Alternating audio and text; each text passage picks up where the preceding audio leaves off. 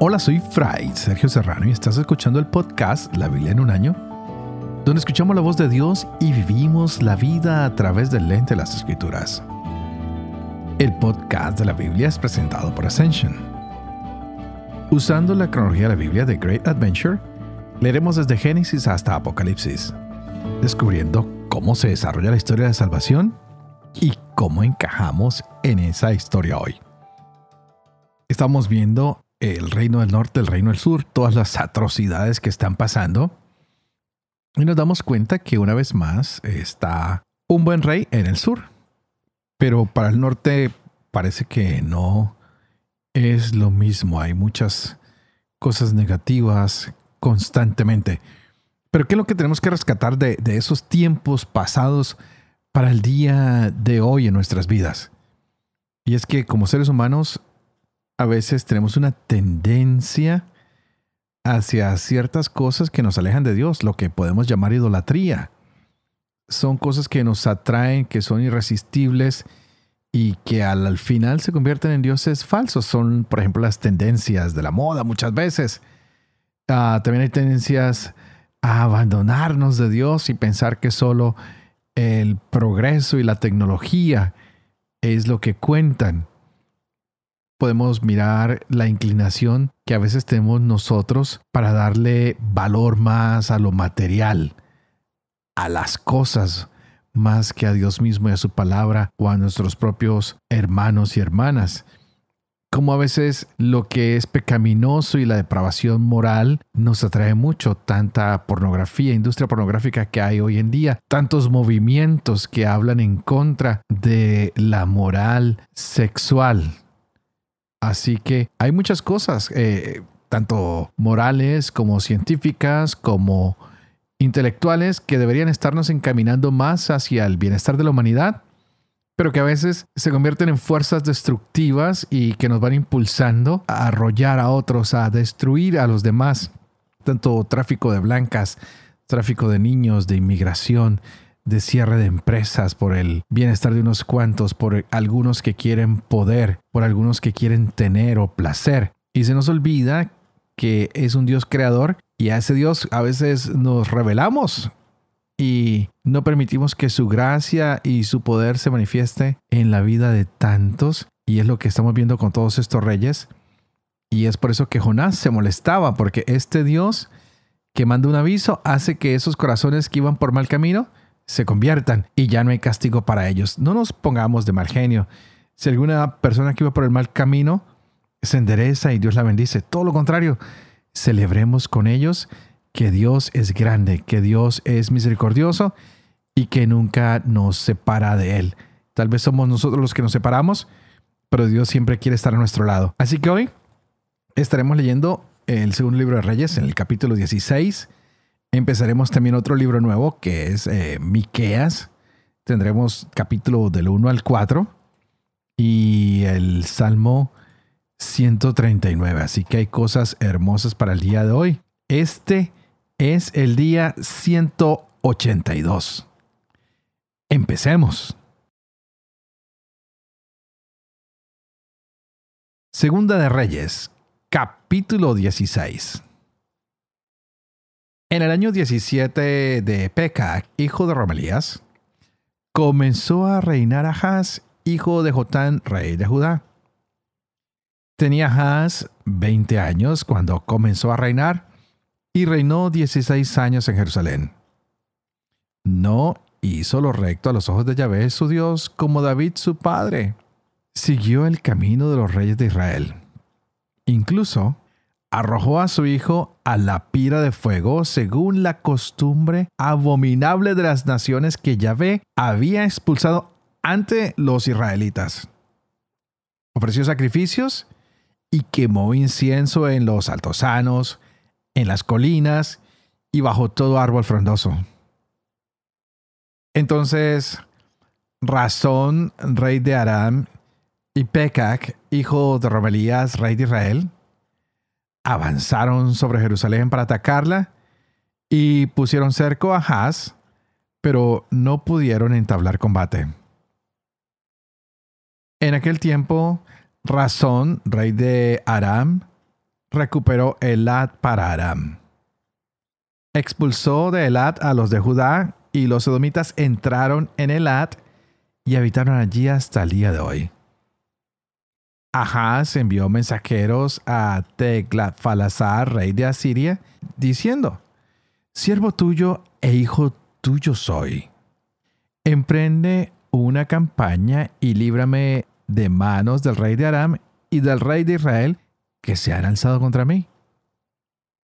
Ahaz tomó la plata y el oro que se encontraba en el templo de Yahvé y en los tesoros del palacio real y lo envió como regalo al rey de Asiria.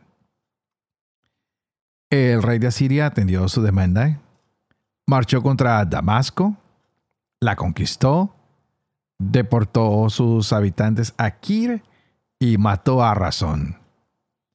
Cuando el rey Ahaz fue a Damasco a recibir a Teglat-Falasar, rey de Asiria, y vio el altar que había en Damasco, envió al sacerdote Urias un modelo del altar y un proyecto para su reproducción.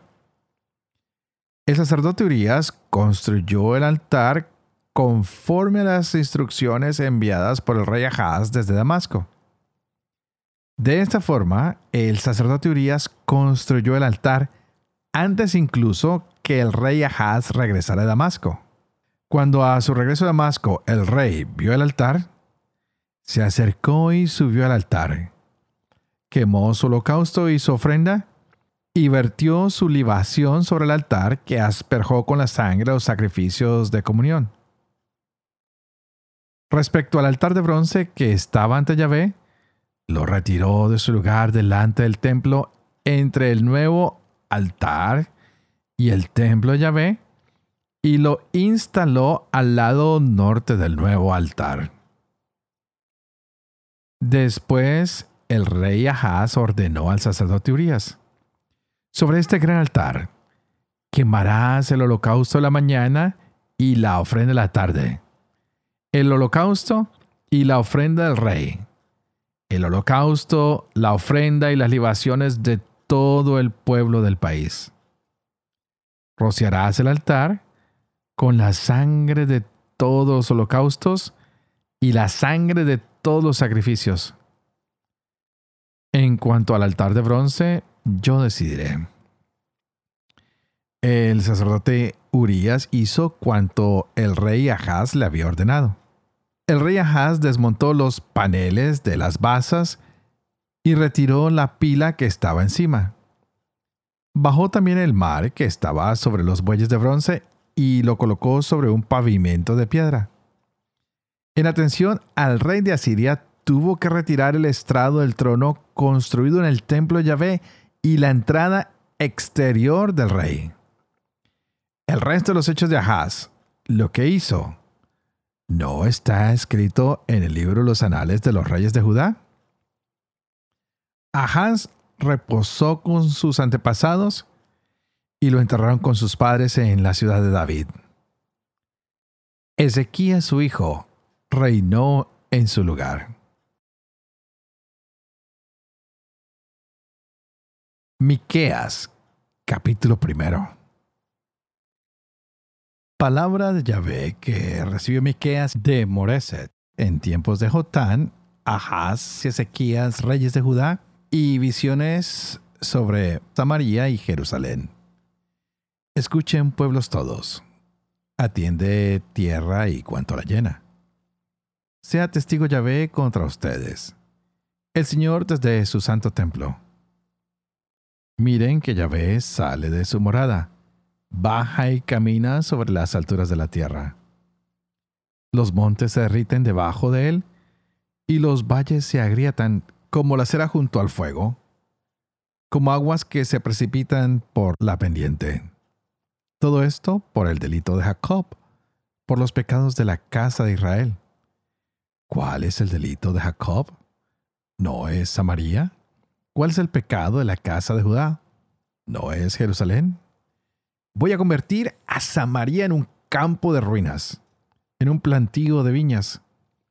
Haré rodar sus piedras por el valle. Dejaré desnudos sus cimientos. Todos sus ídolos serán machacados. todas sus ganancias quemadas en el fuego.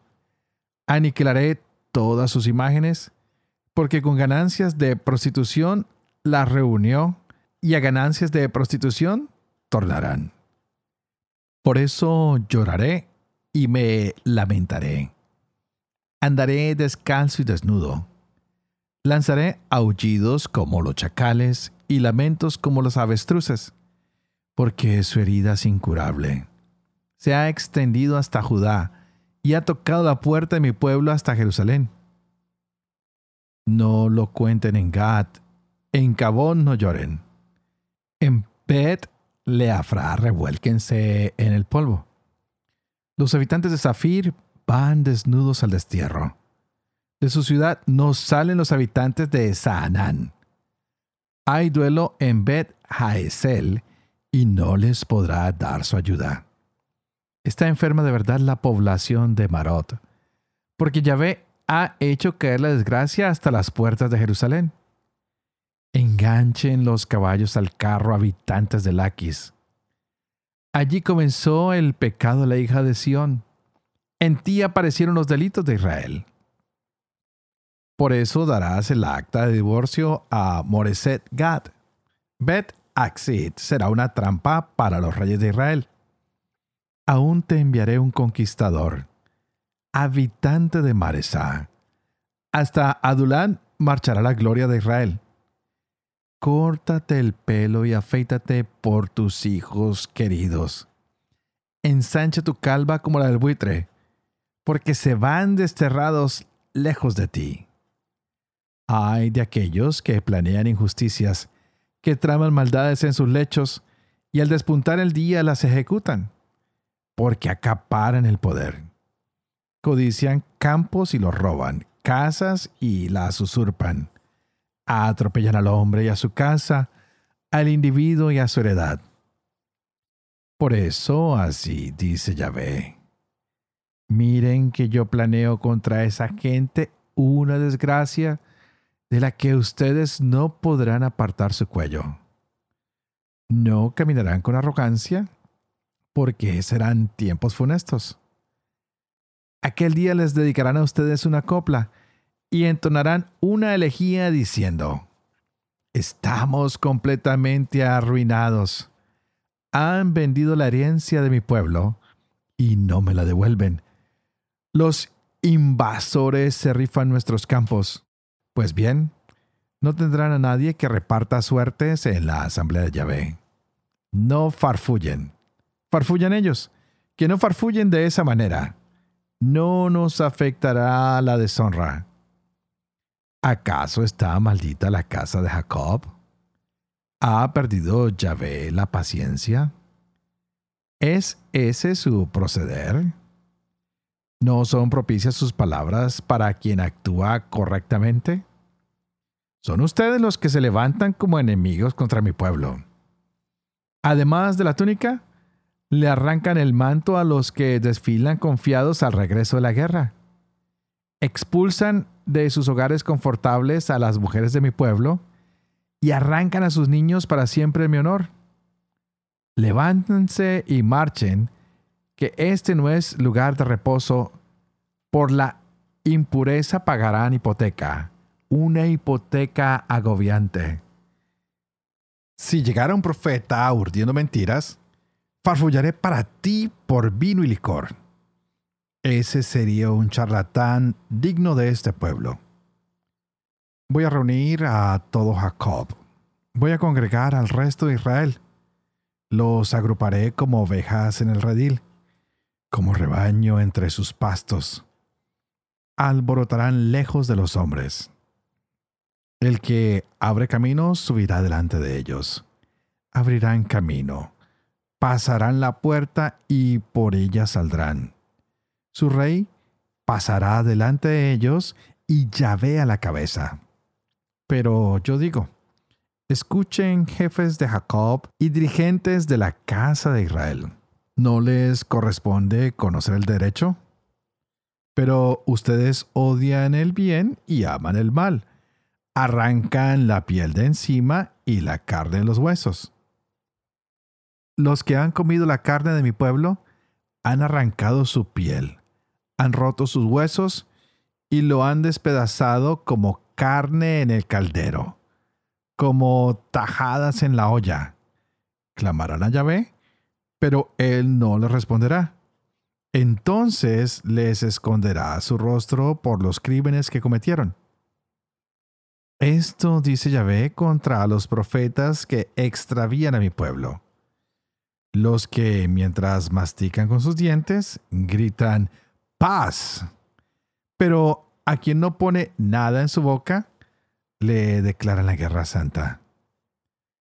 Por eso ustedes tendrán noches sin visiones y oscuridad sin presagios. Se pondrá el sol para los profetas. El día se oscurecerá sobre ellos. Los videntes se verán abochornados. Los adivinos quedarán en ridículo y todos se taparán la barba porque Dios no responde. Yo, en cambio, estoy lleno de fuerza, de espíritu de Yahvé, de justicia y de valor para denunciar a Jacob su delito y a Israel su pecado. Escuchen esto, jefes de la casa de Jacob y dirigentes de la casa de Israel, que aborrecen la justicia y tuercen todo el derecho, que edifican a Sión con sangre y a Jerusalén con crímenes. Sus jefes juzgan con soborno. Sus sacerdotes enseñan a sueldo. Sus profetas vaticinan por dinero y se apoyan en Yahvé diciendo, ¿No está Yahvé en medio de nosotros? ¿No nos alcanzará ningún mal? Por eso, por culpa de ustedes, Sión será un campo arado. Jerusalén, un montón de ruinas, y el monte del templo, un cerro agreste. Al final de los tiempos, el monte del templo de Yahvé se asentará en la cima de los montes y se alzará por encima de las colinas. Acudirán a él los pueblos. Llegarán naciones numerosas que dirán, Vengan, subamos al monte de Yahvé, al templo del Dios de Jacob.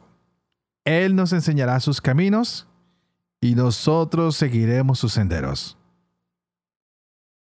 Pues de Sión saldrá la ley y de Jerusalén la palabra de Yahvé. Él juzgará entre pueblos numerosos y arbitrará entre naciones poderosas convertirán sus espadas en asadas y sus lanzas en podaderas. No levantará la espada nación contra nación, ni se adiestrarán más para la guerra. Se sentará cada cual bajo su parra y su higuera sin que nadie le inquiete. Yahvé Sebaot ha hablado. Pues todos los pueblos caminan cada uno en el nombre de sus dioses pero nosotros caminamos en el nombre de Yahvé nuestro Dios para siempre jamás.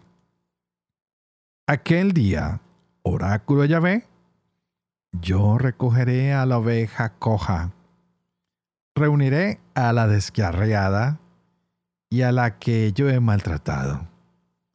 Con las cojas formaré un resto, con las alejadas una nación fuerte. Entonces reinará Yahvé sobre ellos en el monte Sión, desde ahora y para siempre. Y tú, torre del rebaño, colina de la hija de Sión, recobrarás la soberanía de antaño. La realeza volverá a la hija de Jerusalén. Y ahora, ¿por qué gritas tanto? ¿Es que no tienes rey? ¿O ha perecido tu consejero que tienes convulsiones como parturienta? Retuércete y grita, hija de Sión, como parturienta, porque ahora vas a salir de la ciudad y habitarás en el campo. Irás a Babilonia y allí serás liberada. Allí te rescatará Yahvé de la mano de tus enemigos. Ahora se reúnen contra ti numerosas naciones diciendo, que sea profanada y que nuestros ojos se recreen en Sión. Pero ellos no conocen los planes de Yahvé, ni comprenden su designio, que los ha reunido como gavillas en la era.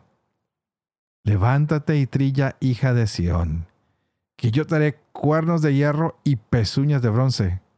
Triturarás a pueblos numerosos. Consagrarás a Yahvé su botín y su riqueza al Señor de toda la tierra. Y ahora se reúnen en cuadrillas, nos estrechan el cerco, con vara golpean la mejilla del juez de Israel.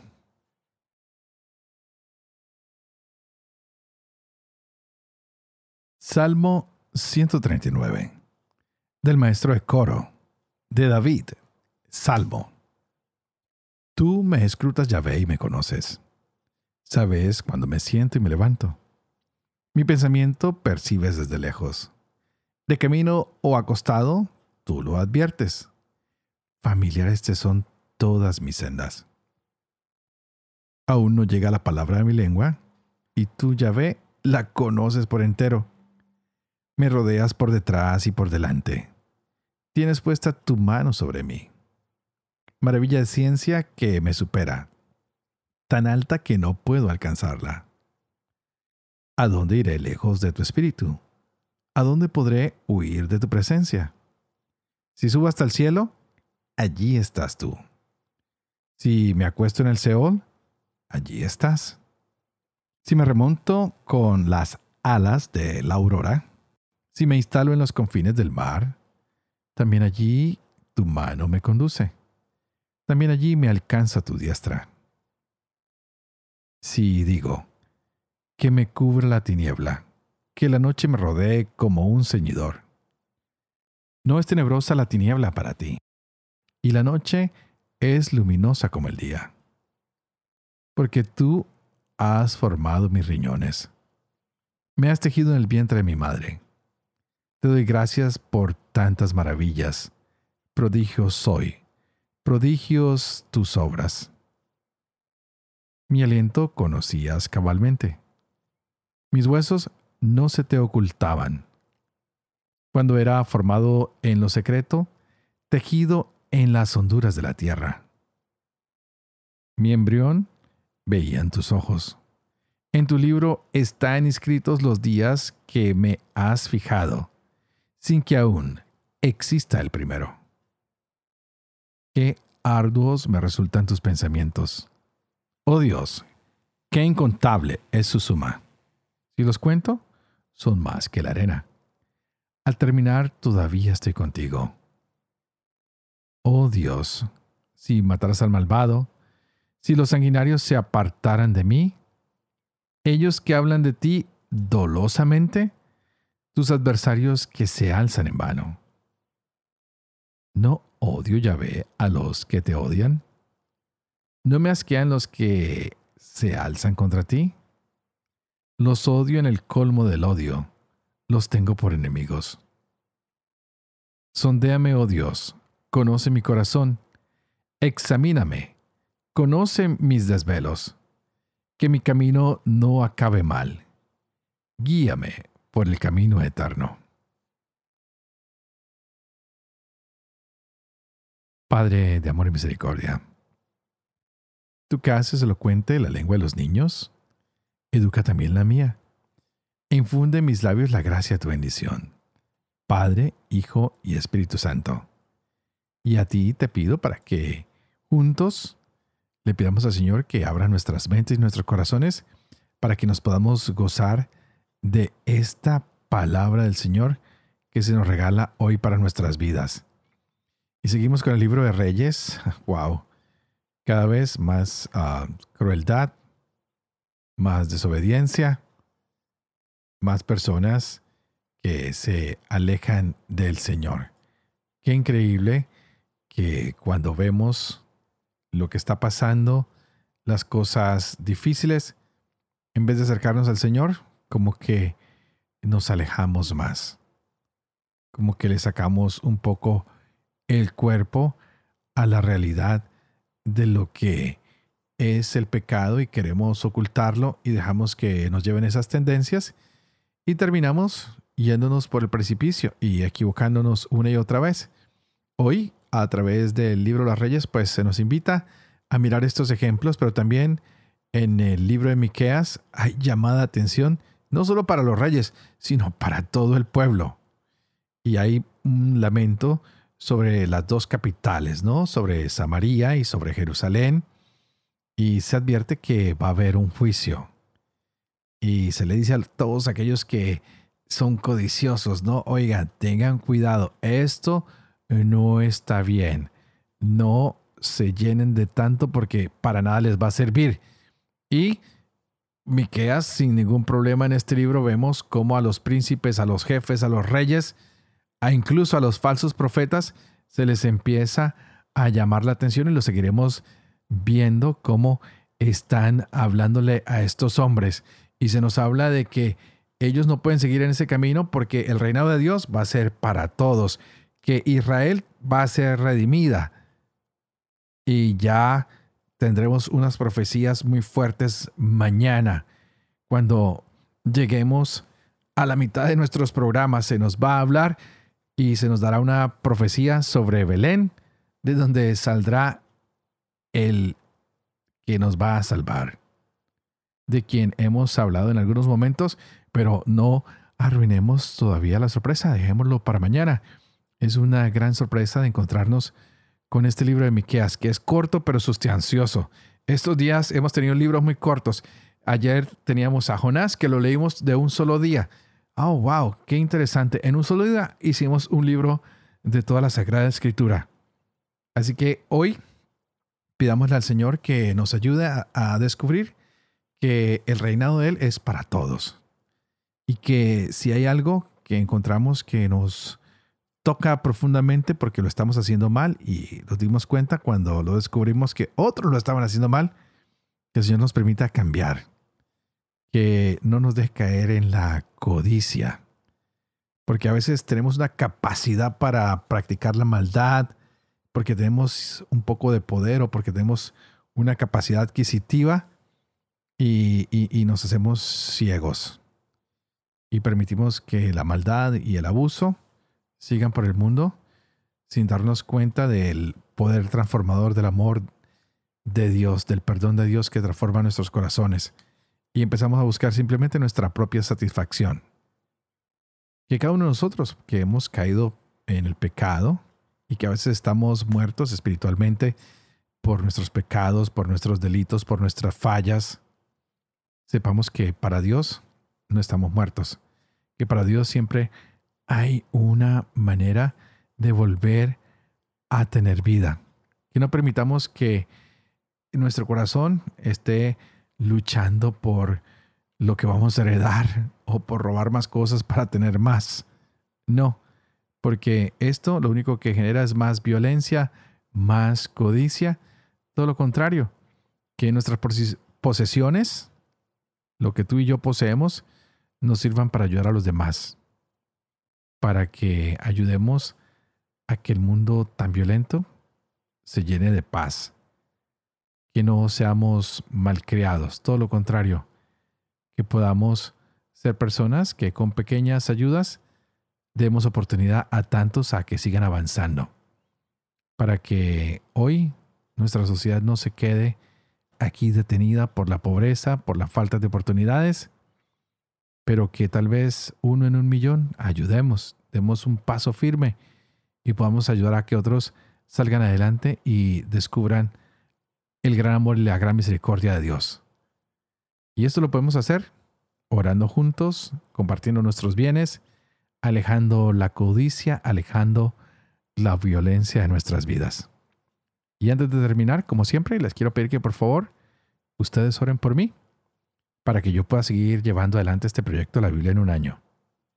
Para poder vivir con fe lo que leo, lo que comparto con ustedes, para que pueda enseñar siempre la verdad y para que yo también pueda cumplir lo que he enseñado. Y que la bendición de Dios Todopoderoso, que es Padre, Hijo y Espíritu Santo, descienda sobre cada uno de ustedes y los acompañe siempre. Que Dios los bendiga.